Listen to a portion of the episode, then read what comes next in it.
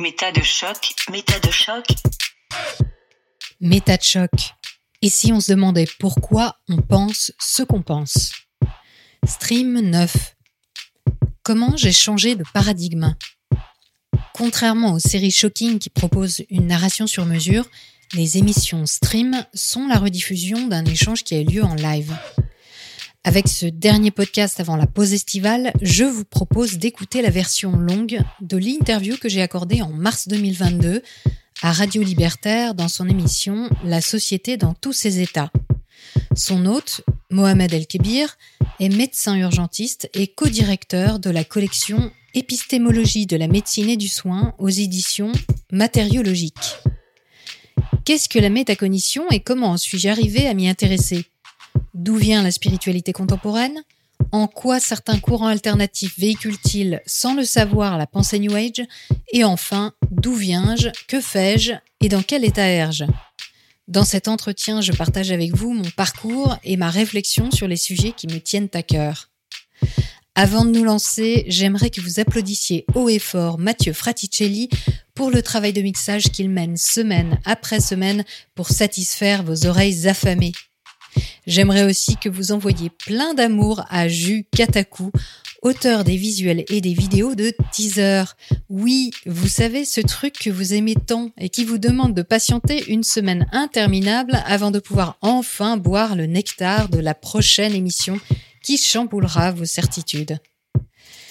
C'est grâce à vos dons que je peux désormais m'entourer de professionnels engagés et passionnés par la cause de MetaChoc. Donc un grand merci à vous toutes et tous qui apportez votre soutien à cette entreprise humble et superbe. Si vous aussi vous voulez apporter votre pierre à l'édifice, suivez le lien en description vers les plateformes de dons.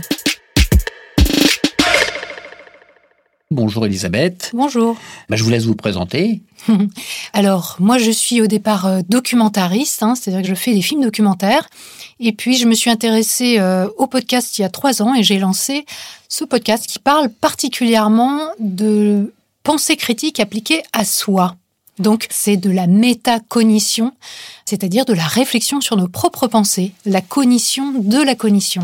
Alors c'est un terme que je ne connaissais pas euh, avant de découvrir euh, via euh, Richard mon voisin, qui est universitaire, qui enseigne à Grenoble et qui s'intéresse beaucoup à la pensée critique, à la zététique. Hein, et entre autres, il a un blog sur Internet et aussi un fil sur Twitter.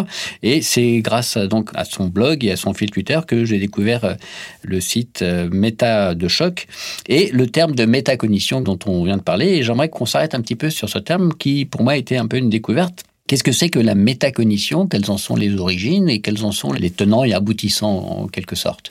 Alors, c'est un domaine de recherche, en fait, hein, qui est né il y a peu de temps, hein, dans les années 70 principalement, on va dire. On a commencé à parler de ça dans les milieux universitaires, dans les milieux de recherche, pour essayer d'évaluer, de comprendre comment l'être humain, et plus largement d'ailleurs euh, les animaux, peuvent avoir une réflexion sur leur propre pensée ou sur la pensée des autres. Donc par exemple, si j'anticipe, je me demande que pense la personne qui est en face de moi, qui est en train de m'écouter, ou que pense l'auditeur qui est en train d'écouter cette émission, je fais la métacognition, c'est-à-dire je me projette dans la pensée de l'autre. Mais je peux aussi avoir une réflexion sur ma propre pensée et me demander pourquoi est-ce que je crois ça, par exemple? D'où ça vient? Ou qu'est-ce que ça fait en moi? Qu'est-ce que je ressens? Et qu'est-ce que ça ferait si je m'aventurais sur euh, un autre mode de pensée? Donc, euh, par exemple, on peut avoir une réflexion sur euh, sa religion, sur quelle est ma réaction par rapport au Covid? Quelle est ma réaction par rapport aux mesures gouvernementales vis-à-vis du Covid? Ça, c'est de la métacognition.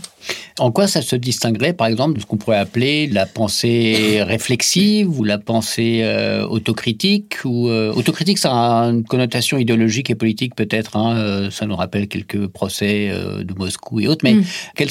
on voit bien que c'est assez fin quand même hein, comme terminologie. Ben, je pense qu'en fait, ça englobe énormément de choses qui ont pu déjà être explorées par la philosophie ou par la psychologie avant ça. Mais disons que à partir des années 70, on a commencé vraiment à se poser des questions sur ça et à essayer de mener des recherches qui étaient spécifiquement tourné vers la compréhension de la manière dont les humains réfléchissent à eux-mêmes, réfléchissent à leurs propres pensées. C'est très développé notamment dans la recherche sur l'apprentissage. Mmh. Comment est-ce qu'une personne apprend? Comment est-ce qu'un enfant apprend? Qu'est-ce qui va faciliter son apprentissage? Comment lui proposer d'avoir une, justement une réflexion sur son propre apprentissage, sur ce qui marche avec lui-même, sur ce qui va lui plaire, ce qui va faciliter sa démarche d'apprentissage?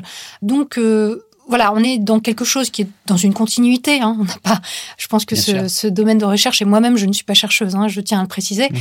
n'a pas inventé l'eau chaude. C'est juste qu'à un moment donné, ça devient un domaine de recherche à part entière. C'est-à-dire que quand on dit recherche, donc il doit y avoir des études, des expérimentations. On va étudier comment, euh, vous parliez de l'exemple de l'apprentissage chez les enfants, mais aussi chez l'adultes. Hein, comment, euh, comment on utilise certains outils euh, conceptuels euh, pour euh, apprendre à mieux apprendre ou apprendre à C'est ça. apprendre tout court. Ouais. J'ai vu aussi, bon, je peux dévoiler un petit peu plus tôt, je suis allé m'enseigner hein, sur la question. Hein, je suis pas aussi innocent que je veux en donner l'air. Qu'il y a des recherches en psychologie cognitive, par exemple, et sur toute la façon dont le cerveau fonctionne et traite l'information. Oui, alors ça touche bien entendu aux neurosciences, ça touche à la psychologie, ça touche à toutes les questions, euh, bien sûr, de biais cognitifs, d'appréhension de soi, de développement, de manipulation mentale. Enfin, parce que bien entendu, quand on pense à soi, on a une réflexion sur soi et sur sa manière de penser. Et ben, on peut très bien être dans l'automanipulation, par exemple, où on peut être manipulé pour penser de telle ou telle manière à notre propre sujet. Donc, c'est extrêmement vaste. hein. C'est comme dire euh, qu'est-ce que les sciences cognitives? C'est quand même une question piège, quoi. Je veux dire, dans les sciences cognitives, il y a énormément de choses. Dans la métacognition, il y a énormément d'approches aussi. Euh, J'ai été surpris aussi de voir qu'il y avait euh, aussi une approche thérapeutique, c'est-à-dire que ça sert euh, pour certaines formes de prise en charge psychologique. Oui, il y a effectivement des thérapeutes, des psychologues qui se servent de la métacognition comme outil pour amener leurs patients à réfléchir sur leur mode de pensée, à se questionner, à prendre du recul en fait euh, sur leur mode de pensée. Et c'est un peu moi ce que je propose d'ailleurs sans avoir de prétention thérapeutique, mais avec mon podcast, il y a ce côté auto-analyse en réalité au sens large. Hein. Je parle évidemment pas de psychanalyse. Et l'idée c'est de prendre du recul sur soi en ayant deux outils à notre disposition qui sont les connaissances, l'état des connaissances. Donc, euh, moi, par exemple, je fais intervenir des experts dans mes émissions qui vont expliquer ce qu'on sait à l'heure actuelle sur tel ou tel sujet, touchant à une meilleure compréhension de la manière dont les humains pensent. Donc, par exemple, euh, j'ai pu euh, avoir à mon micro une chercheuse en sociologie des sciences qui nous explique l'état actuel des connaissances sur est-ce qu'il existe réellement des causes biologiques innées aux différences psychologiques entre les hommes et les femmes. Donc ça, c'est typiquement un sujet extrêmement vaste, mais qui a un impact énorme sur nous. C'est-à-dire quelle est notre vision des hommes et des femmes, de nous-mêmes donc forcément, et de notre relation à l'autre. Et est-ce que aujourd'hui on a des éléments pour dire que oui, il y a des différences innées après, ça peut être euh, d'autres choses. J'ai aussi interviewé, par exemple, un neuroscientifique qui nous éclaire sur euh, ce qui se passe dans notre cerveau euh, en fonction des situations. Et justement, c'était un passionné de métacognition qui s'appelle Albert Moukébert, qui euh, est donc aussi neuroscientifique et, psychologue clinicien. Donc euh, voilà, ça c'est le premier pan dans les émissions que je propose. Le deuxième pan étant des émissions de témoignages qui permettent d'appliquer à l'écoute d'un témoignage, donc du vécu de quelqu'un qui a lui ou elle changé de manière de penser dans sa vie, par exemple, qui est sorti d'une religion, qui est sorti d'une secte, qui est sorti d'un mode de pensée, d'une idéologie. Comment ça s'est déroulé pour cette personne, cette entrée dans cette idéologie, la manière dont elle l'a vécu, pourquoi elle y était attachée et comment elle en est sortie, pourquoi elle en est sortie? Ça permet à l'auditeur et à l'auditrice de se projeter dans ce témoignage et donc quelque part d'avoir cette démarche d'auto-analyse, de se dire moi qu'est-ce que j'aurais fait dans cette situation? Est-ce que je suis concernée? Par exemple, je ne suis pas témoin de Jéhovah, mais j'écoute une émission de témoignage d'un ancien témoin de Jéhovah. Tiens, en fait, je peux faire des ponts avec ma propre expérience, l'endoctrinement que j'ai reçu dans mon enfance, par exemple, sur telle ou telle euh, pratique au sujet. Et puis, est-ce que j'en suis vraiment sortie ou est-ce que c'est quelque chose qui reste euh, présent dans ma vie sans que j'en ai vraiment conscience, par exemple? Donc on voit bien les deux aspects que vous abordez dans votre démarche euh, et sur à la fois le site internet et puis les podcasts. Il y a une première démarche donc que vous venez de signaler, c'est une forme de vulgarisation en quelque sorte. Voilà. de donner euh, accès à un, un auditoire. C'est ce qu'on fait aussi nous modestement hein, dans notre émission, c'est d'amener des personnes euh, plus ou moins spécialisées d'un domaine de pensée, que ce soit en philosophie, en histoire, euh, dans les domaines de la santé, à présenter l'état des réflexions et éventuellement des recherches dans ce domaine de la manière la plus euh, accessible possible au grand public. Donc il y a vraiment de votre part un travail, je dirais presque d'éducation populaire au sens euh, noble Oui, du terme. hein. Absolument. De toute façon, c'est clairement une démarche d'éducation, hein, ce podcast. Vous avez donc cité euh, deux des chercheurs que vous avez invités, donc sociologie et sciences. Vous n'avez pas précisé le nom de cette Alors, personne? la chercheuse indépendante en sociologie des sciences, elle s'appelle Odile Fillot. Voilà. Elle Ouais. est assez réputée parce que Vénus c'est... et Mars. euh, Oui, alors l'émission effectivement s'appelle euh, Les hommes, les femmes, Mars et Vénus, hein, en clin d'œil au fameux bouquin. Les hommes euh, viennent de Mars et femmes de Vénus, euh, qui est rempli d'idées reçues Voilà. et de choses complètement fausses sur les différences entre les hommes et les femmes. Mm. Et Odile Fillot est, est assez connue parce que c'est elle qui a sorti le premier clitoris en 3D, mhm. qui s'est complètement répandu maintenant depuis une dizaine d'années en France et à l'international en fait. Ouais, hein. ouais. Donc cette euh, modélisation, euh, grandeur nature du Ouais. clitoris, c'était Mhm. une grande première. Et elle est spécialisée justement dans l'étude de la production euh, scientifique et médiatique Mhm. autour des questions de genre. Voilà. Donc ça, c'est quelque chose d'important. Et vous faites l'intermédiaire, la médiatrice de ces travaux qui sont pas toujours faciles d'accès. Euh, il faut parfois les chercher euh, dans des revues un peu spécialisées ou alors euh, passer par le biais de sites internet. Et puis, il y a un travail de tri que vous faites certainement. Mm. Vous vous intéressez à ces sujets-là. On a bien vu que vous aviez un tropisme, si je peux dire, pour ces questions-là. Et puis un tropisme d'un point de vue scientifique parce qu'on peut trouver très, très facilement sur Internet ou dans la presse grand public des présentations qui peuvent être un peu biaisées ou un peu faussées. Et là-dessus, vous insistez dans la rigueur et dans l'honnêteté scientifique. Ça, Oui. Alors, c'est vrai que la question du choix, elle est épineuse parce Bien que sûr. moi, je ne suis pas scientifique et bien entendu, je ne suis pas spécialiste de tous les domaines que j'aborde et ils sont très nombreux, la question étant très vaste. Donc, au départ, si je ne connais absolument rien à la biologie et aux différences entre les hommes et les femmes, je suis un peu comme tout le monde. Je me dis, tiens, qu'est-ce qui justifie ou qu'est-ce qui explique des différences qu'on peut observer dans la vie de tous les jours? Ben, Je me retrouve un peu comme tout le monde, c'est-à-dire que je ne sais pas forcément où trouver les bonnes informations. Alors, comment je vais choisir mes intervenants et m'assurer que ce soit pas un nouveau biais ou, ou de nouvelles fausses informations que je vais faire circuler, ce qui serait la pire des choses pour moi sur mon média, évidemment. Eh bien, ce qui m'intéresse beaucoup, c'est bien entendu l'approche scientifique hein, de la Mhm. part de ces experts, puisque là, on est en train de parler d'experts et non pas de témoignages. Donc déjà, ça c'est la première chose, c'est-à-dire qu'est-ce qu'ils ont publié, où est-ce qu'ils ont publiés, et puis comment ils arrivent à vulgariser, parce qu'évidemment, quand on passe sur un média audio comme ça, bah, il faut que ce soit des personnes qui arrivent à parler simplement de, Oui. de quelque chose euh, qui peut être euh, compliqué, Mhm. qui peut être complexe en Mhm. tout cas. Et puis, la chose qui me paraît la plus importante au bout du compte, parce que je ne suis pas en mesure réellement de vérifier que, par exemple, une étude scientifique n'est pas biaisée. Je n'ai pas les compétences. Je n'ai pas étudié la méthodologie scientifique.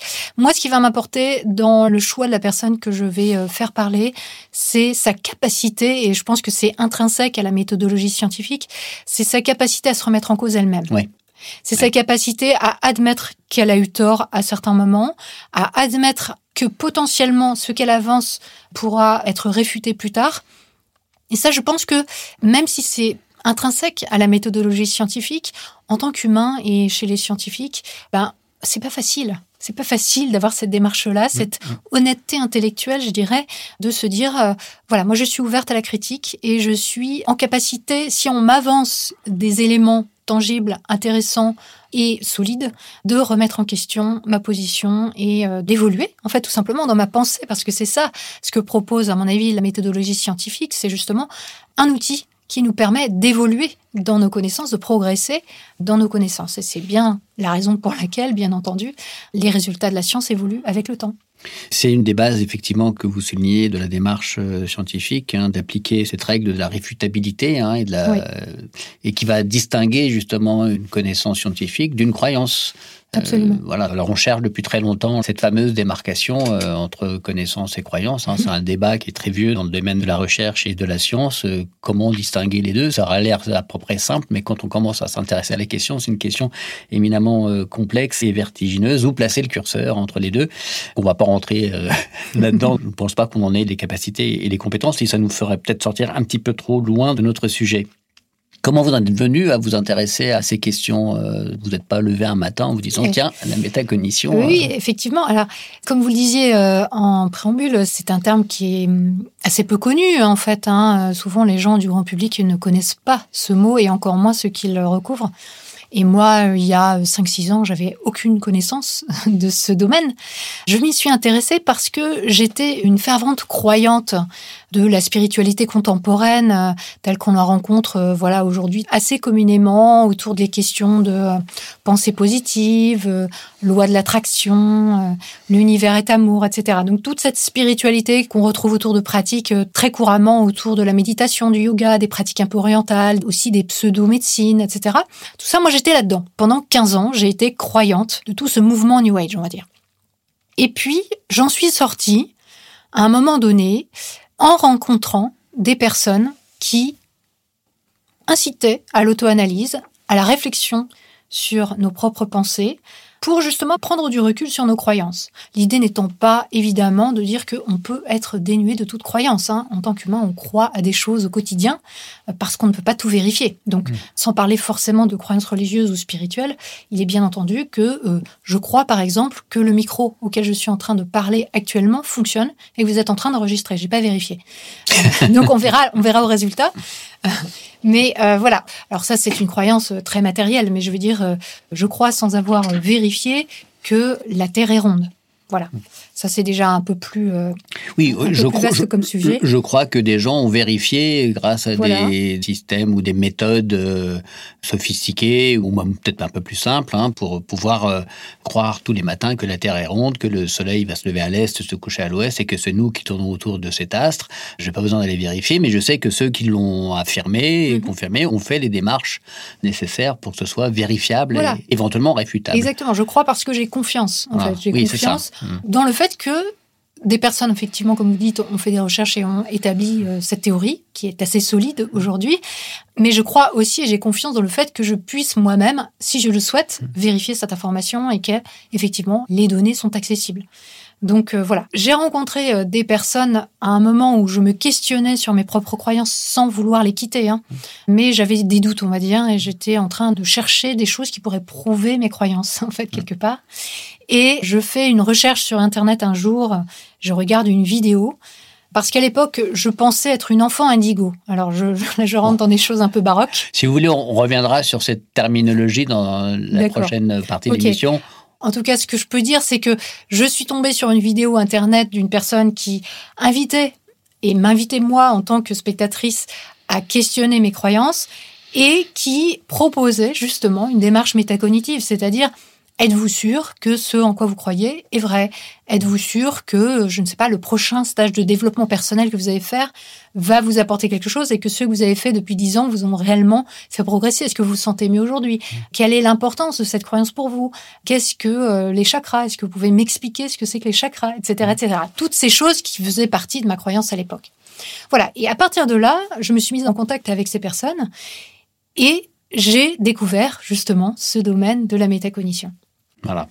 Vous avez euh, passé un cap dans votre vie, mais passer ce cap, sortir donc de tout un système euh, de croyances que vous vous êtes forgé pendant 15 euh, ans, hein, c'est ça, 15 ans, ce qui est quand même important, hein, c'est mmh. quand même quelque chose dans une vie, ça compte beaucoup. Sortir de ce système et ensuite aller proposer je veux dire, il y a un gap. Ah oui. Hein, c'est pas une démarche qui est forcément évidente. Enfin, mmh. ben, en fait, la métacognition, on en fait tous en réalité au quotidien, hein, comme je le disais tout à l'heure, mais on peut aussi en avoir une démarche euh, plus consciente, plus consciente et plus méthodique. Et je me suis intéressée de fil en aiguille au scepticisme, au scepticisme scientifique, au doute méthodique, et je me suis rendu compte que bien souvent, quand on était sceptique, quand on était euh, zététicien par exemple, qu'on appliquait euh, voilà euh, le doute méthodique aux phénomènes paranormaux, aux croyances, ou même aux faits scientifiques, etc., aux théories scientifiques, eh bien, on avait du mal, on pouvait avoir du mal à se poser les mêmes questions et appliquer la même méthode sur nos propres modes de pensée à nous. C'est-à-dire que on avait vite fait d'être de ce qu'on appelle le biais de confirmation Hmm. et de chercher en fait à utiliser une méthode pour justifier nos propres croyances, notre propre idéologie. Et j'étais assez stupéfaite de me rendre compte en me rendant à un congrès européen des sceptiques qui avait lieu en 2017, je crois, à Prague, en rencontrant tout un tas de personnes à l'international qui faisaient partie de ce milieu sceptique, que ces personnes avaient elles aussi des croyances et que quand je commençais à les questionner sur leurs croyances, qui n'étaient pas celles que j'avais eues précédemment, hein, qui Mmh. étaient d'autres choses, je me rendais compte qu'il y avait un mur, que les personnes, ça leur venait même pas à l'esprit d'appliquer le doute méthodique à leur propre mode de pensée. Mmh. Alors là, je me suis dit, tiens, bah, c'est étonnant. Et puis, je trouve ça dommage, parce que à quoi ça sert à part juste dire aux autres, regardez, vous avez tort et regardez, euh, la science prouve que, je trouve ça dommage de pas s'appliquer ça à soi-même. Parce que, en réalité, nos croyances peuvent nous faire souffrir, nos croyances peuvent nous fourvoyer. Et j'en étais euh, moi-même, enfin, j'en avais fait l'expérience, quoi. Donc, euh, je me suis dit, tiens, est-ce qu'il n'y a pas des gens quand même qui communiquent là-dessus, sur la réflexion sur nos propres pensées et l'application du scepticisme à soi-même? Et Évidemment qu'il y a certaines personnes qui le font, mais il n'y avait pas de médias, il n'y avait pas de communication euh, spécifiquement tournée là-dessus pour le grand public. Et c'est comme ça que je me suis dit, tiens, au début, je me suis dit, je vais créer un magazine en ligne avec des articles, avec des vidéos. Et puis, je me suis rendu compte que ça allait être une sacrée usine à gaz. Je voulais faire ça en anglais pour que ce soit un peu euh, international et accessible pour plein de monde. Et puis, de fil en aiguille, je me suis dit, non, ça va être trop compliqué de nourrir, d'alimenter ce site web avec des gens qu'il va falloir que je motive sans moyens, parce que je m'opposais euh, déjà à l'époque à l'utilisation de la publicité. Donc je savais que mon modèle économique allait être assez euh, fragile et ça allait être un peu compliqué de mobiliser toute une équipe euh, pour produire des contenus là-dessus, des contenus qui en plus sont assez pointus. C'est pas tout le monde qui peut produire des articles avec une démarche métacognitive. Et puis, j'ai découvert le podcast à l'époque. J'ai été interviewée dans un Ouais. podcast par euh, voilà une personne qui avait son propre podcast. Et là, je me suis dit, mais en fait, c'est super. Moi, je viens de l'audiovisuel puisque je suis documentariste.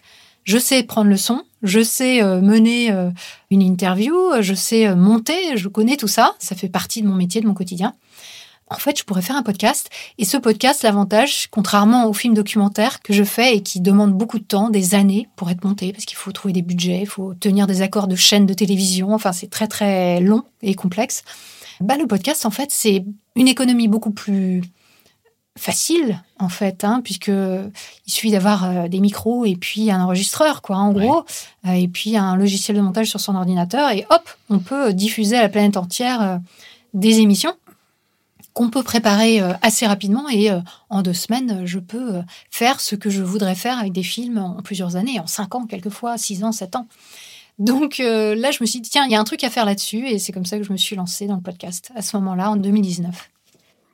Tout à l'heure, euh, Elisabeth, vous avez parlé de vos croyances et du New Age. Alors, j'aimerais bien avoir euh, un petit aperçu de qu'est-ce que c'est que ce New Age. euh, moi, je me souviens quand j'étais euh, jeune lycéen, à l'époque où je lisais Carlos Castaneda et ce genre de littérature, le New Age, c'était les promesses d'un nouvel âge euh, avec l'ère du Verseau Tout qui allait euh, nous conduire tout droit euh, dans une nouvelle société, une harmonie universelle. Il suffisait juste d'y croire pour que cela advienne. Bon, c'est une croyance qui m'a pas duré très très longtemps. Hein. J'ai tenté que j'y ai vraiment cru, mais j'avais complètement perdu de vue ce truc-là. Pour moi, c'était fini. Hein. New Age, s'était arrêté avec euh, le Flower Power quasiment, ou alors le Exact, début des années ouais, 80, le néolibéralisme triomphant. euh. Bon, L'exemple que je prends, c'est euh, la revue actuelle, pour les gens de la génération juste avant la mienne, et puis pour ma génération, c'était l'exemple parfait de la contre-culture des années euh, 70, euh, Flower Power, euh, le cannabis, les musiques underground, Le LSD. les- voilà, le LSD, les contre-cultures, et que tout ça allait euh, bouleverser la planète, etc. Et puis ces mêmes personnes euh, se sont converties euh, au moment des années 80 euh, au capitalisme le plus, Oui. le Ce plus n'est pas débridé. antinomique. Voilà, c'est ça. Ouais. Ce n'est pas antinomique. Alors, le New Age, effectivement, en France, hein, je dirais dans les pays francophones d'Europe, dans l'imagerie populaire, c'est effectivement la période hippie des années 60 jusqu'au début des années 80. En réalité, c'est pas ça, New Age. La période hippie, c'est une étape dans l'histoire du New Age, mais le New Age est né à la fin du 19e siècle aux États-Unis, donc il y a fort longtemps il y a plus d'un siècle largement, il y a presque 150 ans maintenant. Et le fondement de cette euh, idéologie, de cette spiritualité, c'est de dire que notre pensée crée notre réalité. Pourquoi? Parce que nous faisons partie, en tant qu'humains, en tant que personnes, de l'univers. L'univers est nous, nous sommes l'univers. Nous sommes une parcelle de la conscience universelle. Et donc nous sommes Dieu, en quelque sorte. Donc nous avons ce potentiel divin en nous, que nous, avons la possibilité de développer, de révéler, on va dire. Alors c'était effectivement le message des hippies, hein, quelque part, avec euh, les fameux gourous de l'époque, euh, des Beatles, etc., qui proposaient d'atteindre l'illumination euh, par la méditation, par le yoga, etc., et qui ont eu un impact énorme en termes culturels hein, dans nos contrées. Mais déjà à la fin du 19e siècle, on avait cette idée et qu'on retrouve en force aujourd'hui, hein, qui est de dire, dans certains milieux en tout cas, bah, si vous avez des pensées positives, alors il vous arrivera des choses positives. Les événements se modifieront en fonction de vos pensées. C'est effectivement ce en quoi je croyais moi dans les années 2000 et 2010. Donc ça, c'est le fondement. Après, vous avez tout un tas de ramifications, tout un tas d'expressions de ces croyances qui euh, ont un lien avec le fait que bah, si on est effectivement d'essence divine, alors on est potentiellement omnipotent et clairvoyant.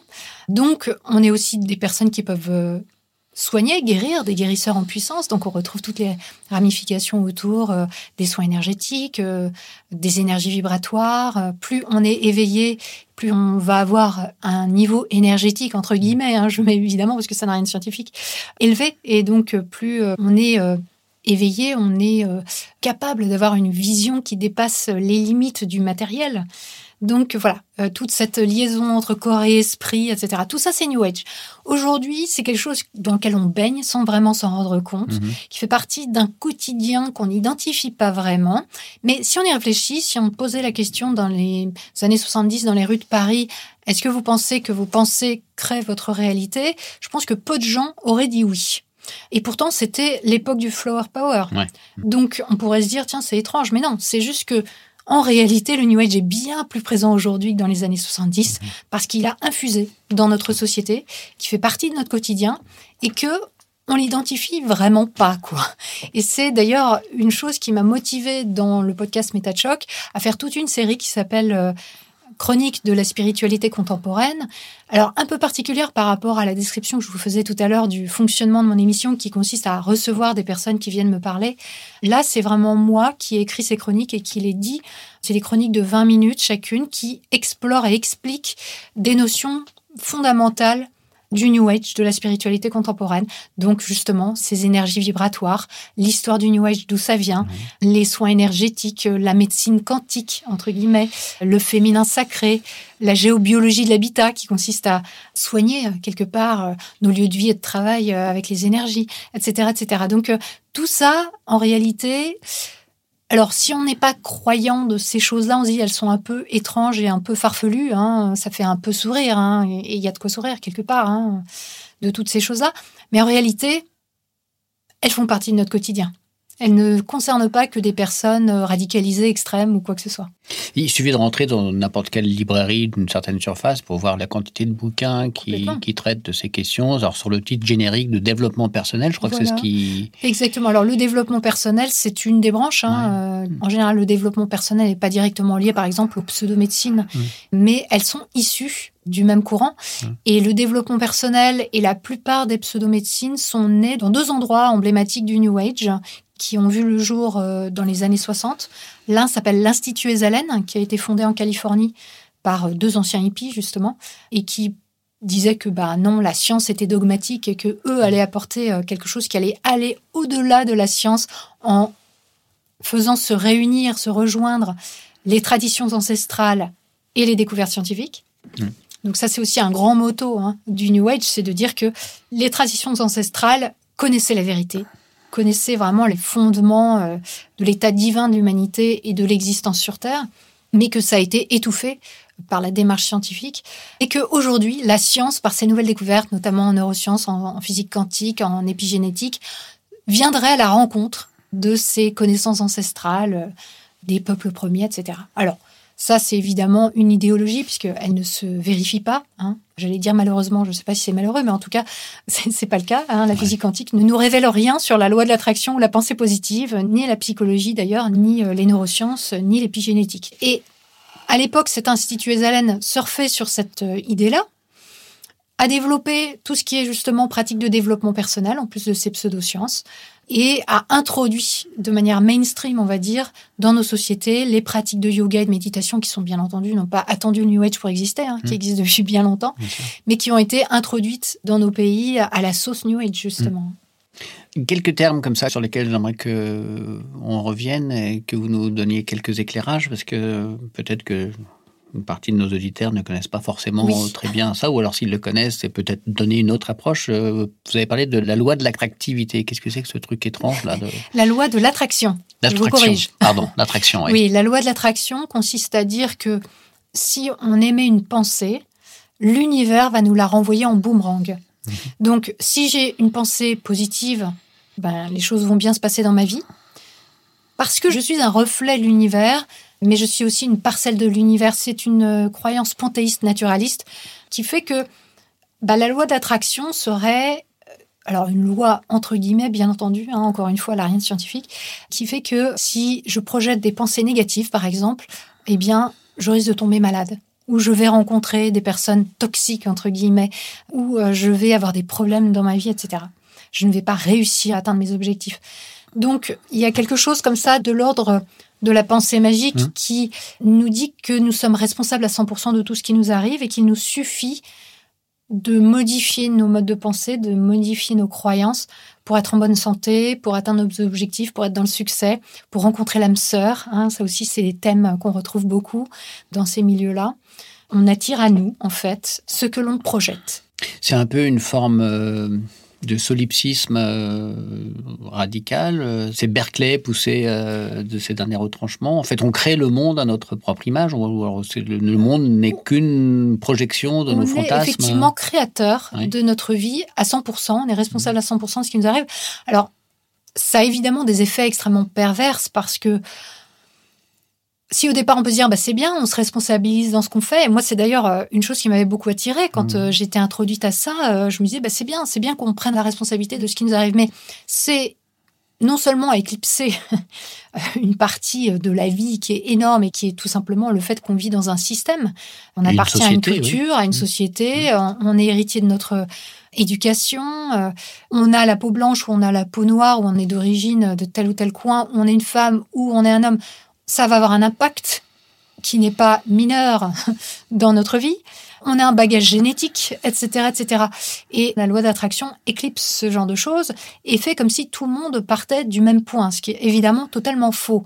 Et ce qui peut quand même amener à des raisonnements assez révoltants du type euh, si les enfants du Sahel meurent, c'est parce que ils se sont incarnés, parce qu'il y a aussi évidemment toute une rhétorique autour de la réincarnation, du karma, etc., héritée euh, toujours euh, de l'importation des philosophies orientales, qui est de dire que ces personnes se seraient incarnées là où elles se sont incarnées pour faire l'expérimentation d'une certaine facette de leur divinité qui impliquerait qu'elles connaissent la souffrance, et elles connaissent la faim et elles connaissent euh, voilà une mort prématurée, mais que c'est une chose sur leur chemin vers l'éveil. Et que bien entendu, les personnes comme nous, qui ne meurent pas dans le Sahel, sont plus évoluées, hein, bien entendu, ça va de soi, que les personnes qui meurent dans le Sahel. Donc ça, c'est une première chose. Mais plus quotidiennement, pour les personnes qui appliquent cette croyance, et dont j'ai fait partie, ça peut aussi avoir des effets dramatiques au quotidien. C'est-à-dire que si je ne vais pas bien ou si je suis malade, par exemple, je tombe malade, j'ai un cancer, la première chose que je vais me dire, c'est Ah, j'ai dû projeter des pensées négatives.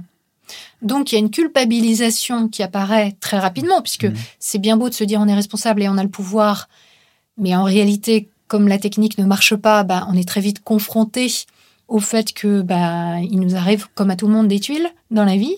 Mais on va avoir, euh, du coup, un sentiment de culpabilité qui va s'éveiller. Or, le sentiment de culpabilité, c'est une pensée négative. Oui. Donc, on va se sentir coupable de se sentir coupable, de se sentir coupable, de se sentir coupable. Donc, c'est un cercle infernal, un cercle vicieux qui, malheureusement, contrairement à ce qui est vendu dans le développement personnel, n'apporte pas l'épanouissement. Il y a deux choses euh, que j'entrevois là dans ce que vous nous dites. Euh, d'une part, c'est un rejet de tous les déterminismes euh, sociaux, biologiques, génétiques, auxquels on est quand même confronté, hein, et avec lesquels il faut qu'on fasse. Hein. Mhm. Il y a ces déterminismes-là, et puis après, c'est à nous de nous bagarrer avec ça, hein, d'une certaine manière. Et puis, deuxièmement, c'est complètement dépolitisant comme oui, et c'est pour ça que je disais tout à l'heure que, c'était très en accord avec le libéralisme en réalité, mmh. parce que si euh, tout revient à l'individu, alors euh, ben, le collectif n'a pas d'intérêt. D'ailleurs, ah, euh, pourquoi aller se battre pour quelque cause que ce soit, à part celle de faire du prosélytisme pour notre propre croyance, hein, parce que faut pas, faut bien se rendre compte que les personnes qui croient au New Age sont en général très prosélytes. Hein. Elles aiment bien parler de leurs croyances et nous dire que telle nouvelle thérapie euh, de Reiki ou de sophrologie ou de réflexologie ou etc. est géniale et a changé leur vie. Hein. Mm. Mais il n'y a pas effectivement. Euh, alors, il peut y avoir des communautés, comme on l'a vu avec les hippies, hein, des personnes qui vont se rassembler et puis créer des villages entiers de personnes qui veulent vivre leur utopie, etc. Mais quand on dit euh, que les hippies étaient dans une contre-culture, en réalité, ils étaient contre rien du tout. Ils étaient ailleurs. Ils mm. étaient dans l'autarcie. Leur but n'était pas de lutter contre quoi que ce soit. Leur but était de vivre hors d'un système qui ne leur plaisait pas. N'était pas de dire il faut changer le système. Mm. Hein. Donc euh, c'est un peu ce qu'on peut constater aujourd'hui avec du coup les personnes qui sont vraiment très engagées dans la spiritualité New Age. C'est plutôt l'intention de se créer un environnement positif, un mhm. environnement où on va retrouver des personnes qui vont dans le même sens que nous, qui ont les mêmes croyances que nous, etc., que de dire, voilà, on fait des propositions pour que les choses se passent bien. On le voit bien d'ailleurs avec euh, la proposition des colibris, parce qu'on pourrait dire, bah, les colibris, euh, ils ont un projet politique. Alors, pour rappel, hein, le Colibri, c'est un des mouvements qui a été fondé, entre autres, par Pierre Rabhi, Absolument. qui est mort il n'y a pas très longtemps, et dont euh, une bonne partie de l'intelligentsia, et même dite de gauche, euh, a, pleuré, euh, alors que c'était un réactionnaire pur jus. Je ne sais pas aller plus loin, parce que dirais des méchancetés. J'ai eu peur qu'il aille au Panthéon, hein, j'espère qu'il n'y sera pas un jour. oui, c'est un... Justement, Pierre Rabhi et son entourage, c'est des gens qui sont vraiment dans la croyance New Age. Hein. Ils promeuvent cette histoire qui consisterait à dire que bah, chacun fait sa part, effectivement. Hein, et, on lutte pas contre la pauvreté, hein, chez Père Voilà, on lutte pas contre la pauvreté. On dit qu'il faut vivre sobrement, la mmh. sobriété heureuse, mmh. mais il n'y a pas de remise en question ou de proposition pour euh, un système différent, un système social, politique, etc., euh, qui serait différent. C'est-à-dire, il n'y a pas de proposition pour réellement faire évoluer les choses. Il y a plus des propositions de on va se regrouper entre nous et on va créer un monde meilleur. Et on va enterrer des cornes de vache euh, dans le sol pour euh, faire pousser les plantes. Voilà, alors les cornes de vache dans le sol pour faire pousser les plantes, ça c'est de l'anthroposophie, c'est de la biodynamie. C'est euh, une agriculture mystico-religieuse fondée sur des croyances qui utilisent les techniques biologiques. Mais la différence entre l'agriculture biologique et l'agriculture biodynamique, et les vins biodynamiques, par exemple, c'est uniquement les croyances qui viennent se rajouter, qui sont les croyances euh, inventées par une grande figure de la spiritualité New Age, hein, d'ailleurs, c'est Rudolf Steiner, mmh. qui a créé ça euh, au début du XXe siècle, dans la lignée euh, des fondateurs de l'idéologie New Age. D'ailleurs, euh, pour euh, aller dans le sens euh, de ce que vous disiez sur l'intrication entre ces idéologies, ces croyances et puis le monde un peu néolibéral dans lequel on baigne, on voit bien le développement de ces techniques au sein des entreprises, par exemple, où lorsque ça va mal dans une entreprise, c'est pas l'entreprise qui va mal ou c'est pas la société qui va mal, c'est l'employé à qui on va recommander des techniques de méditation, de coaching. Tout à fait.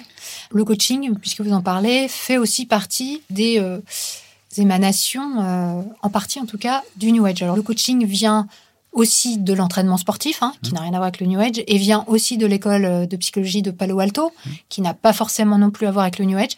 Mais il y a une troisième branche qui a vu naître le coaching, qui est donc la spiritualité New Age. Et je dois dire qu'aujourd'hui, tel qu'on l'observe dans notre société, le coaching est très, très, très, très influencé par la spiritualité New Age, par la fameuse pensée positive et loi de l'attraction. Si vous y croyez vraiment, si vous changez votre mindset, comme on dit, eh bien, vous allez euh, effectivement être dans le succès. Et ça, c'est une plaie, c'est vraiment une épidémie dans le milieu professionnel.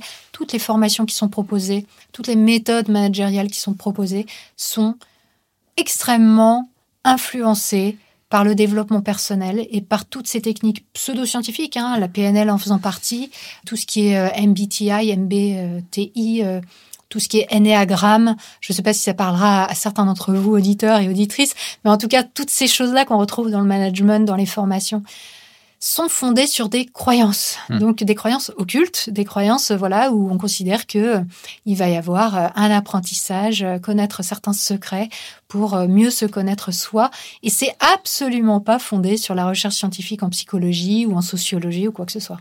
Qu'est-ce qui explique, selon vous, un tel succès euh, de toutes ces croyances? Que ça marche, ça marche même euh, plutôt bien, hein, si on voit le nombre de publications, de sites internet. euh, pourquoi ça répond à une demande? C'est euh, Alors, oui, sans aucun doute, mais je pense que pour terminer sur la question du milieu de l'entreprise, certainement qu'il y a un grand intérêt à vouloir euh, diffuser ces pensées-là au sein d'entreprise, parce qu'effectivement, ça déresponsabilise les patrons ou les patronnes, ça déresponsabilise un système plus largement social, sociétal, pour mettre la charge sur la personne. Et effectivement, si une personne est mal au travail, eh bien, il faut qu'elle travaille sur elle-même en premier lieu. Mais c'est quand même plus simple que de se dire, tiens, il y a un problème, je sais pas, par exemple, le cadre de travail est peut-être pas génial ou euh, il y a des problèmes euh, relationnels entre les gens, il faut peut-être essayer d'améliorer ça. Non, on va bah, renvoyer la balle au plus simple, en fait, à la personne et non pas euh, se dire qu'on va devoir changer le système ou on va devoir changer le mode managérial. Donc ça, je pense qu'il y a clairement des gens qui ont intérêt. Et ça, c'est une sorte de manipulation mentale hein, que de faire croire aux gens qu'ils sont responsables de tout ce qui leur arrive.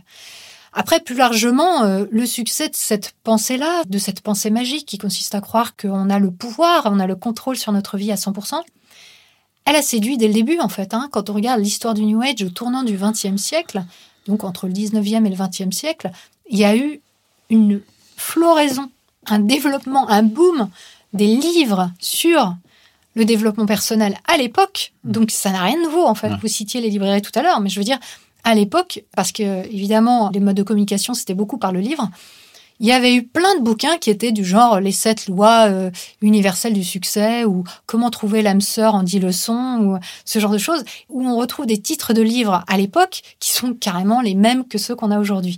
Alors bon, évidemment, euh, je veux dire, euh, l'économie et le marché étaient euh, autrement euh, moins développés qu'aujourd'hui, mais euh, je pense qu'il y a un attrait pour nous humains à aller vers, euh, surtout quand on est dans des situations de questionnement, d'incertitude, d'inconfort, Mhm. de crise, comme c'est le cas actuellement, que ce soit à cause de la pandémie, du système économique, euh, etc.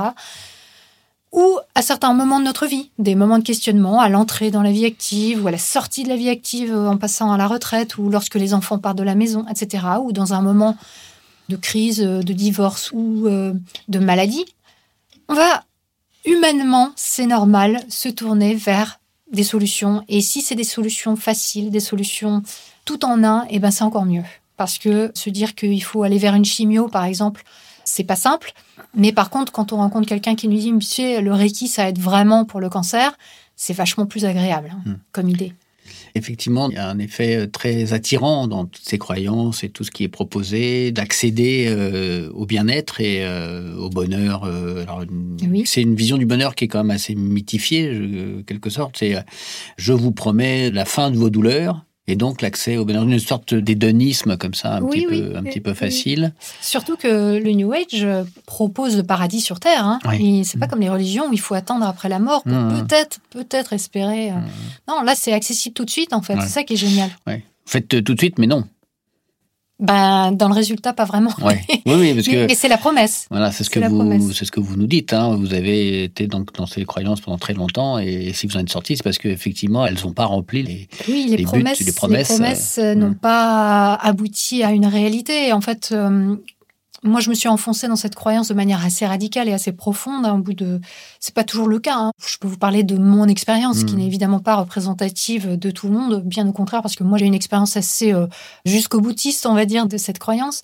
Mais j'y suis entrée par le développement personnel, donc au départ dans une démarche de connaissance de moi-même, hein, puisque c'est ça le développement personnel, c'est essayer de se comprendre soi, de dépasser ses souffrances, ses problématiques personnelles, professionnelles, etc.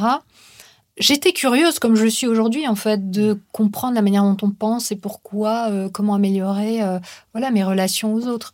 Et puis, il se trouve que bah, dans le développement personnel, très vite, on nous propose cette manière de voir qui est euh, la pensée positive, la loi de l'attraction. Et si on change, on reprogramme son mental, comme on dit, si on suit ses intuitions, si on donne du crédit aux synchronicités, ce qu'on appelle les synchronicités, c'est-à-dire les choses qui se produisent de manière concomitante, et, si deux choses se produisent de manière concomitante, alors c'est un signe, mmh. c'est qu'on est sur la bonne voie, c'est que l'univers, encore une fois, dont nous faisons partie entièrement, nous envoie communiquer avec nous de manière un peu cachée, euh, voilà, à décrypter. Et je suis entrée là-dedans petit à petit en réalité. Hein. Donc au départ, euh, vraiment très fortement par la pensée positive, le fait de faire des affirmations que des thérapeutes euh, me proposaient, euh, dans des stages aussi que je faisais le week-end, des phrases affirmatives à répéter, à, à mhm. écrire, etc. Et qui auraient pour but justement de m'ouvrir à une nouvelle manière de penser qui me permettrait de faire advenir une réalité autre que celle que je vivais.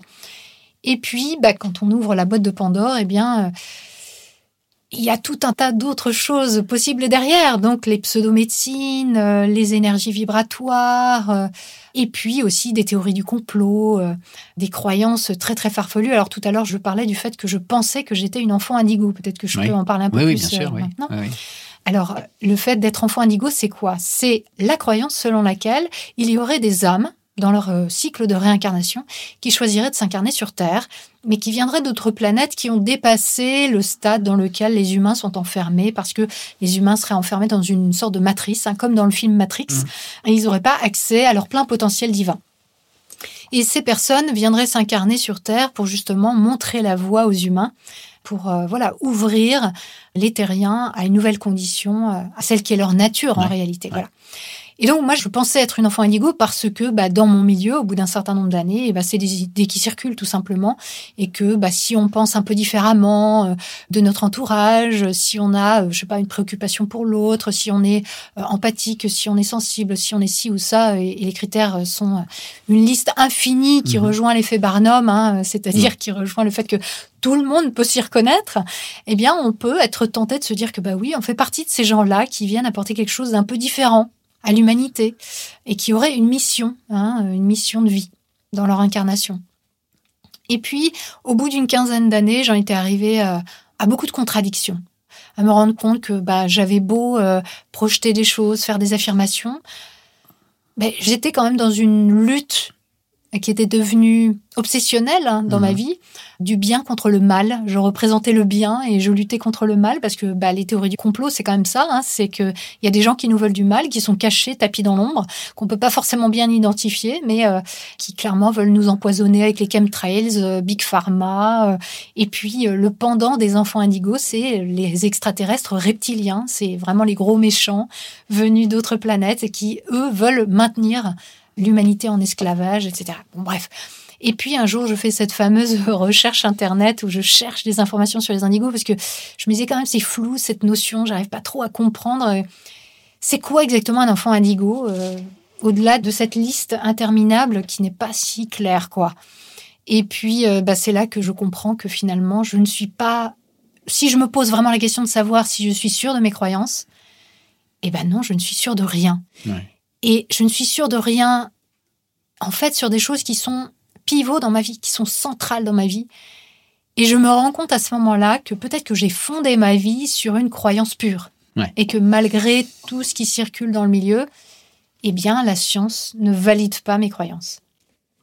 Donc, on a fait un petit état des lieux. Et la question que j'aimerais vous poser, c'est euh, quelles sont les conditions d'apparition de toutes ces créations On voit bien que c'est une époque particulière. Donc, on a dit tout à l'heure, euh, au tournant du 19e, 20e siècle, euh, on voit apparaître des écrits, on voit apparaître des personnes, comme vous citiez Rudolf Steiner, qui va donner naissance à ce qu'on va appeler l'anthroposophie, mmh. d'autres croyances. Enfin, il y en a beaucoup. Tout ça, c'est une espèce de grand millimilo de croyances qui empruntent une forme de syncrétisme, hein, finalement, qui emprunte ah, un petit peu à toutes les spiritualités, toutes les religions euh, d'Orient. Il y a un attrait pour les religions orientales qui apparaît à ce moment-là. On est quand même dans une période très colonialiste euh, mm-hmm. où il y a des personnes qui vont euh, aller s'intéresser aux croyances, que ce soit en Afrique noire, en Afrique du Nord, en Asie, etc., qui vont ramener avec elles. Certaines vont en faire des grands mélanges. Et il y a aussi une transformation euh, sociale. Hein. On passe d'une société euh, traditionnelle, euh, rurale, qui n'a pas bougé depuis des siècles ou presque pas. Tout d'un coup, il y a un bouleversement complet des sociétés avec l'industrialisation et la modernisation. Mmh. Voilà, j'aimerais qu'on essaye de, contextualiser un peu tout ça. Alors, ce serait assez long à expliquer, mais j'ai fait une chronique sur mon podcast qui s'appelle une histoire de l'ésotérisme New Age, donc qui reprend euh, vraiment plus dans le détail. Mais ce que je peux dire, c'est qu'effectivement, je crois que le New Age, il est vraiment un héritier du choc qu'a été les Lumières. Donc l'apparition de la méthodologie scientifique, l'apparition bien entendu de l'industrialisation et du bouleversement euh, social que ça a provoqué, et le fait que la science à l'époque, à la fin du 19e siècle, est quand même vue comme quelque chose d'assez mystérieux et de magique. La frontière entre euh, la connaissance scientifique et la magie, elle est assez floue encore à l'époque.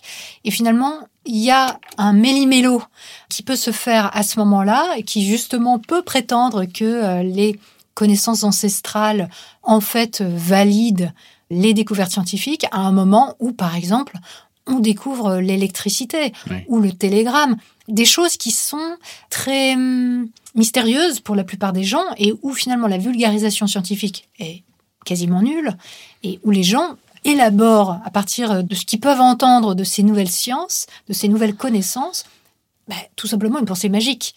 Donc ça a été assez naturel, j'aurais tendance à dire, que certaines personnes surfant aussi sur la vague pour proposer quand même des idées charlatanesques, hein, mmh. dans certains cas très clairement, aujourd'hui on le sait, ces personnes ne croyaient pas à ce qu'elles promouvaient, mais elles ont reçu des oreilles attentives en face parce que tout simplement ça, ça permettait de répondre à des choses qui paraissaient extrêmement mystérieuses. Donc euh, pour resituer un peu pour ceux qui connaissent ou qui auraient envie de connaître. Tout au début, on a ce qui s'appelle la nouvelle pensée, donc qui est née, comme je le disais, à la fin du 19e siècle aux États-Unis qui est vraiment à l'origine de cette loi de l'attraction. Après, on a eu la société théosophique un peu plus tard, dans la même lignée, et puis ensuite différentes ramifications, dont notamment l'anthroposophie de Rudolf Steiner à partir des années 10. Dans la lignée, on va avoir aussi, par exemple, les soucoupistes, les croyants dans les soucoupes volantes des années 50 aux États-Unis. Voilà, on va avoir euh, différentes choses comme ça, différentes étapes, qui a priori peuvent sembler euh, très hétérogènes. On va voir la Rose-Croix, on va voir plein plein de choses qui vont entrer dans cette espèce d'autoroute du syncrétisme, mais qui quand on comprend l'intention initiale, euh, la philosophie initiale, en fait, est tout à fait cohérente. Oui. Il y a aussi à ce moment-là, euh, très répandu, euh, le spiritisme, ah, l'idée qu'on peut communiquer avec les morts. Ça, c'est quelque chose. Effectivement, le, le, spiritisme, vous faites bien d'en parler parce que je pense que ça a été vraiment. Le spiritisme est né avant la nouvelle pensée, donc euh, plus euh, au milieu du 19e siècle.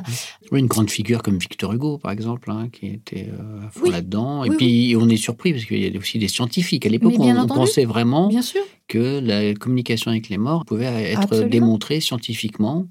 C'était basé sur les nouvelles recherches euh, sur les théories ondulatoires de la matière qui apparaissent à ce moment-là, les travaux de Maxwell, euh, mm. Hertz, euh, enfin la naissance en fait de ce qui allait devenir la radio par la suite. Donc on pensait qu'on pouvait trouver un moyen de communication. Mm. Et le spiritisme est vraiment hyper influent dans cette histoire parce que on a l'impression que c'est un truc d'ado aujourd'hui et que c'est vraiment anecdotique. Mais au 19e siècle, c'était une religion. C'était vraiment un mm. truc hyper répandu. Et c'est une religion laïque, c'est ça, j'étais surpris quand je regardais un petit peu, et c'était vraiment euh, une des grandes figures qui est enterrée pas loin d'ici, hein, Alan Kardec, il avait une démarche euh, quasi euh, scientifique au départ, hein. il voulait trouver scientifiquement le bien fondé de ses croyances. Oui, oui.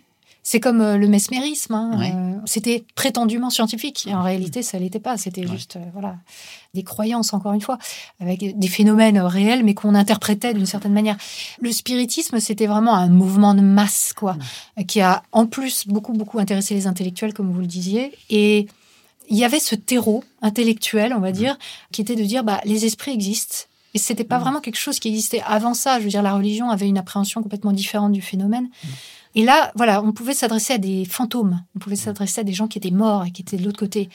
Et ça, ça a été vraiment, à mon avis, un terreau effectivement euh, très puissant pour euh, le développement de la théorie du New Age à la fin du 19e siècle. Et on le retrouve aujourd'hui vraiment dans des pratiques qu'on appelle le channeling ou la canalisation, où des gens disent qu'ils sont la voix, le véhicule du message d'une personne, d'une entité. Donc ça peut être par exemple un mort, mais ça peut être aussi un esprit, ça peut être un ange, voire Dieu. Hein. Il, y a, quand même par exemple un livre qui s'appelle Conversation avec Dieu en trois tomes, qui est un best-seller international où la personne dit que voilà, elle se fait le porte-parole des messages de Dieu. Et ça, c'est purement du New Age. Hein. C'est pas du tout du catholicisme. Hein. C'est vraiment du New Age. Et je pense que effectivement, le spiritisme, bah, il est extrêmement prégnant dans tout ça et on retrouve sa trace aujourd'hui encore.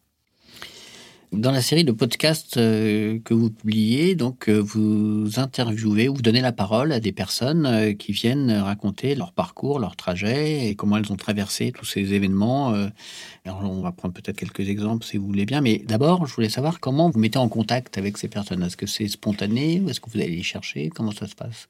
Alors, il y a des personnes que j'ai contactées moi-même, soit des personnes que je connaissais personnellement, soit des personnes dont j'ai pu voir des traces de témoignages sur Internet qui m'intéressaient beaucoup par leur parcours, qui était un parcours évidemment de questionnement sur leur propre pensée, sur leur propre mode de pensée, et qui, à la suite de ce questionnement, de ce processus, avaient changé de mode de pensée, ce qui est quand même assez puissant. Si on y réfléchit, c'est quand même assez balèze. Et pourquoi évidemment ça m'intéresse? Bah Parce que ça me concerne aussi évidemment euh, par rapport à ma propre histoire, mais parce que je considère, comme je le disais en début d'émission, que c'est un formidable outil pour nous projeter dans le vécu de quelqu'un d'autre, qui est un vécu tout à fait personnel, euh, unique, mais qui a une part universelle, qui peut nous parler. Voilà. Et donc, au départ, voilà, je me suis orientée vers des témoignages qui me semblaient intéressants de personnes qui avaient vraiment du recul sur leur expérience.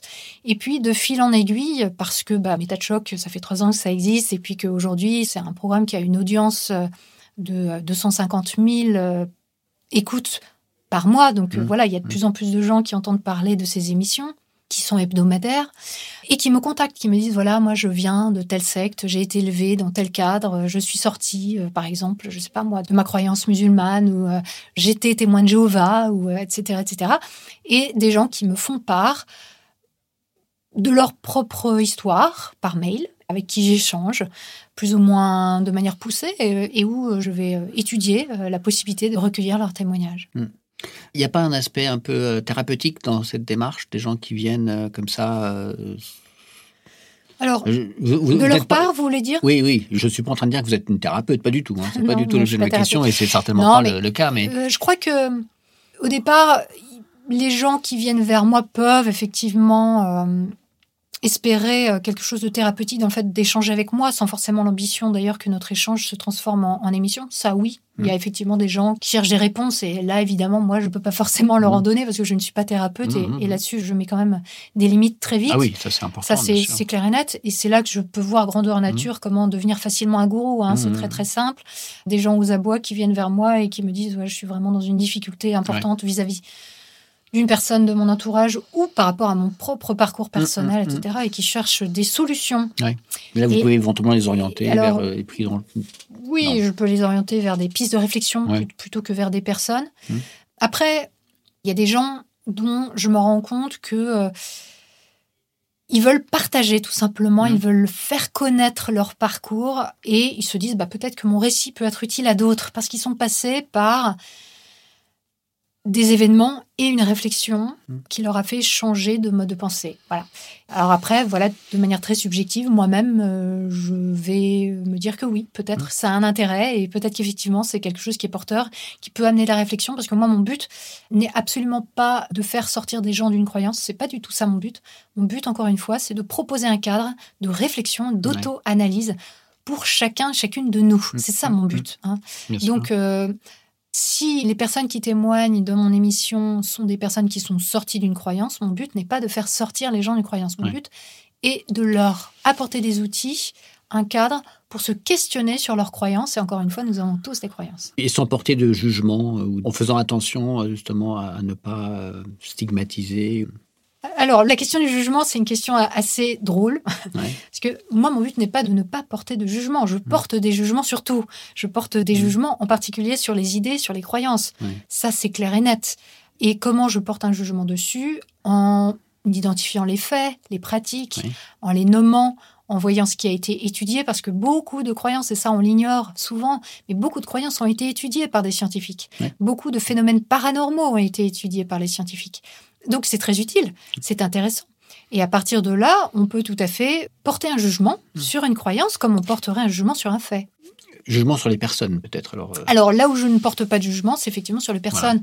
Je n'ai pas à dire si une personne a raison ou tort de sûr. croire, Mm. si elle est ridicule Mm. parce qu'elle croit, par exemple. Ça, c'est Mm. absolument pas un discours que je tiens, parce que moi-même, j'ai été enfoncée mm, jusqu'au cou euh, dans tout un tas de croyances euh, spirituelles et religieuses, parce qu'avant d'être pendant 15 ans dans Age, j'étais dans le protestantisme, et avant ça, j'étais dans le catholicisme, et j'ai été dans des courants traditionnalistes, euh, œcuméniques. J'ai un peu cherché un peu partout, parce que j'étais une grande chercheuse de vérité ultime, on va Ouais. dire.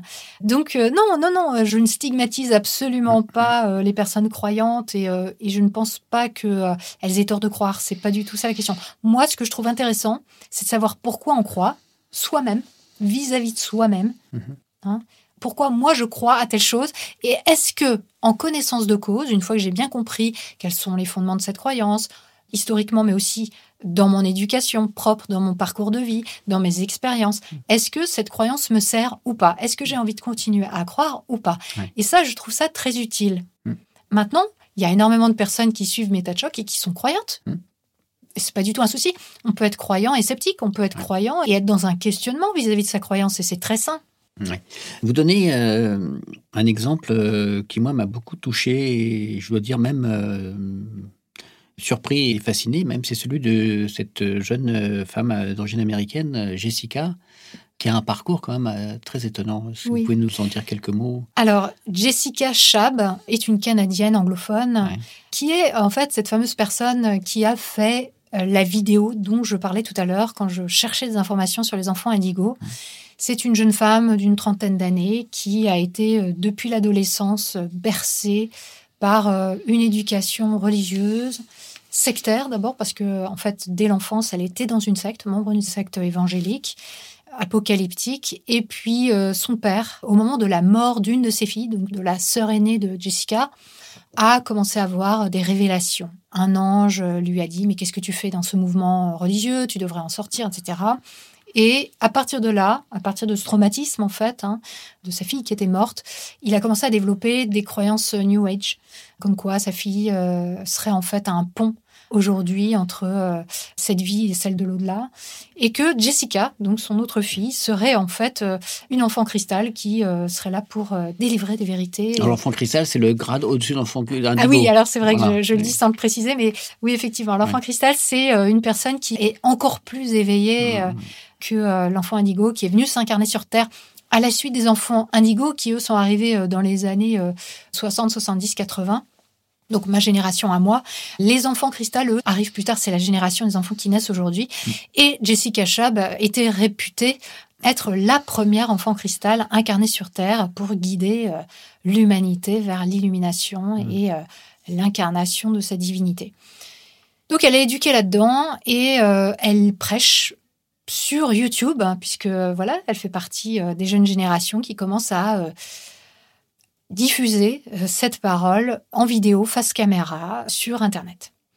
Et puis, à la suite euh, de tout un tas d'événements, elle finit par douter de ses croyances, ce qui est très fort puisqu'elle était quand même guide spirituel. Mhm. C'est pas évident quand on a porté une parole publique de se remettre en question soi et encore plus difficile d'en parler publiquement. Et elle en parle publiquement. Elle fait des vidéos à ce moment-là où euh, elle va commencer à questionner ses anciennes croyances et où elle va euh, finalement amener ses followers, ses euh, adeptes, on va dire, à se questionner eux-mêmes. Donc son parcours, il est déjà là extrêmement rare, extrêmement puissant, puisqu'elle devient sceptique, elle fait partie du monde sceptique. Pendant huit ans, elle va euh, diffuser euh, la pensée sceptique, le questionnement, la métacognition. Donc c'est au travers d'elle notamment que j'ai connu la métacognition. Et puis, patatras, virevolte euh, totale au moment de l'apparition du Covid et de toute la détresse que ça a causé chez elle, de tous les problèmes que ça a amené dans sa vie, professionnellement et personnellement. Et là, alors qu'elle m'avait dit, parce qu'on était devenus vraiment très proches, elle et moi, on s'est fréquentés euh, en tant qu'amis pendant deux ans, de manière hebdomadaire, puisqu'elle vivait en Europe à l'époque.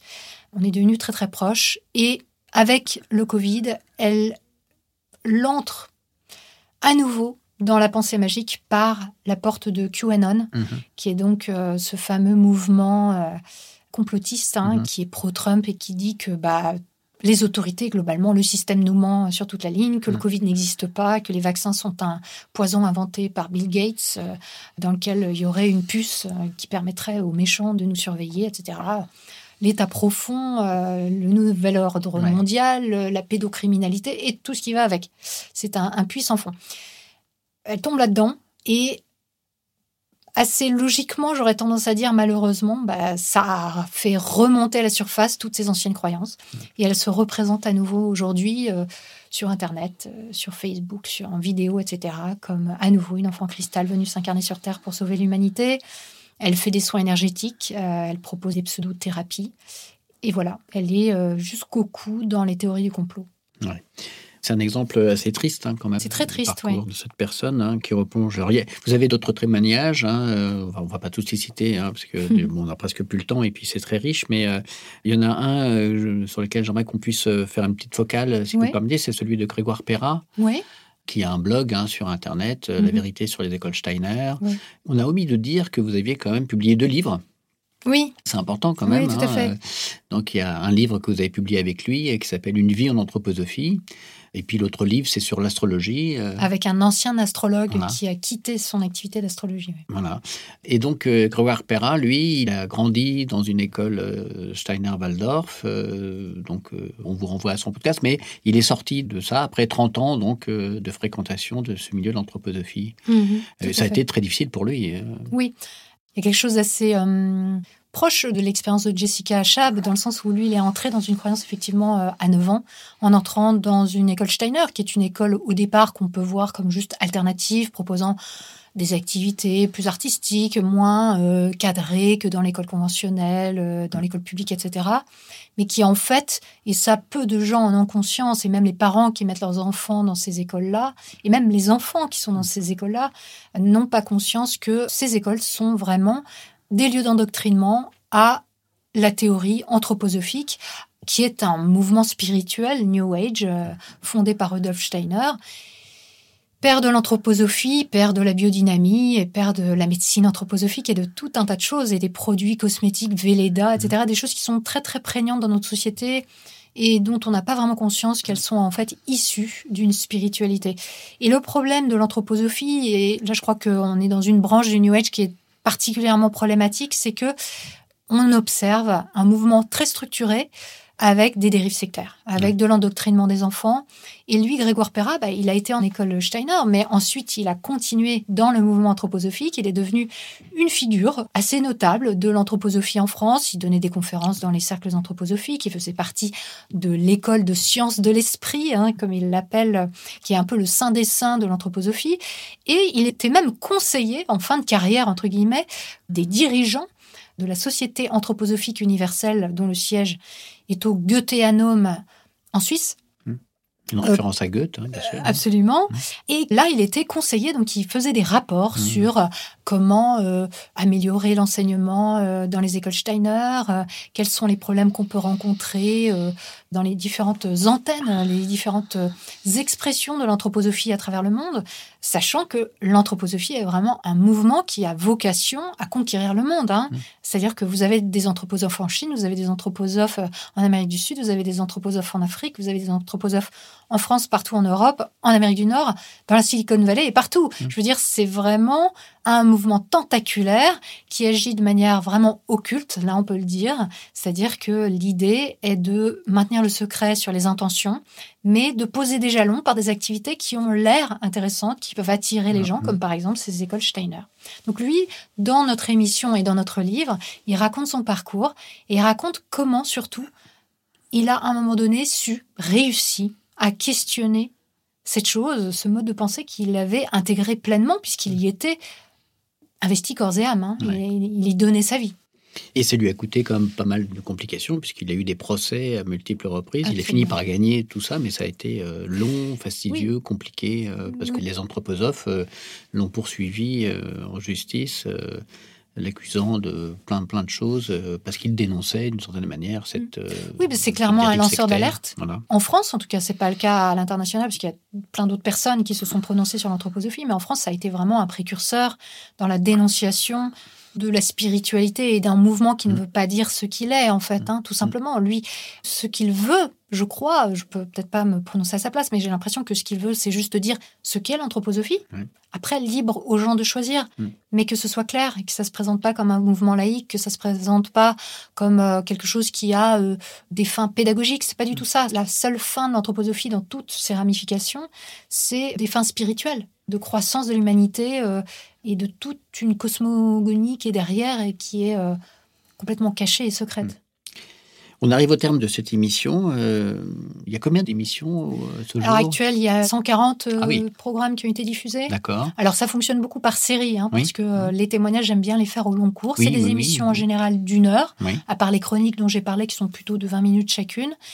Et c'est quelquefois des séries. Donc par exemple, là en ce moment, il y a une série en cours sur le yoga qui s'appelle Yoga, super pouvoir et secte sexuelle, Mhm. qui est un témoignage d'un pratiquant du yoga qui euh, s'est retrouvé euh, sans le savoir dans une secte sexuelle alors qu'il était très investi dans cette pratique et dans ce mouvement. Et là, c'est une série en six épisodes d'une heure, donc euh, un épisode par semaine. D'accord. Le vendredi à 18h. Très bien. On va rappeler le titre des ouvrages que vous avez publiés. Oui, alors une vie en anthroposophie, la face cachée des écoles Steiner-Waldorf avec Grégoire Perra, D'accord. et l'astrologie, ça marche trop, itinéraire d'un astrologue déchu avec Serge Brett-Morel. D'accord. C'est quelle édition? La maison d'édition, c'est La Route de la Soie. D'accord. Et puis, vous pourrez retrouver euh, de toute façon euh, Sur le euh, site. partout, euh, sur le site internet, bien entendu, mais également euh, chez tous les libraires. Merci beaucoup. Merci à vous.